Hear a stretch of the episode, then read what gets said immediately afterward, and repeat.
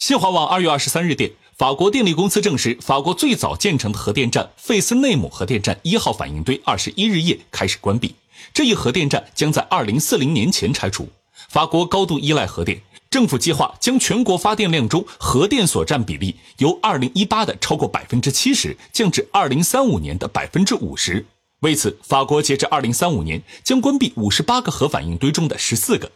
关闭费斯内姆核电站是实现上述目标的措施之一。此前，这一核电站的去留问题长期议而不决，多次引起争议。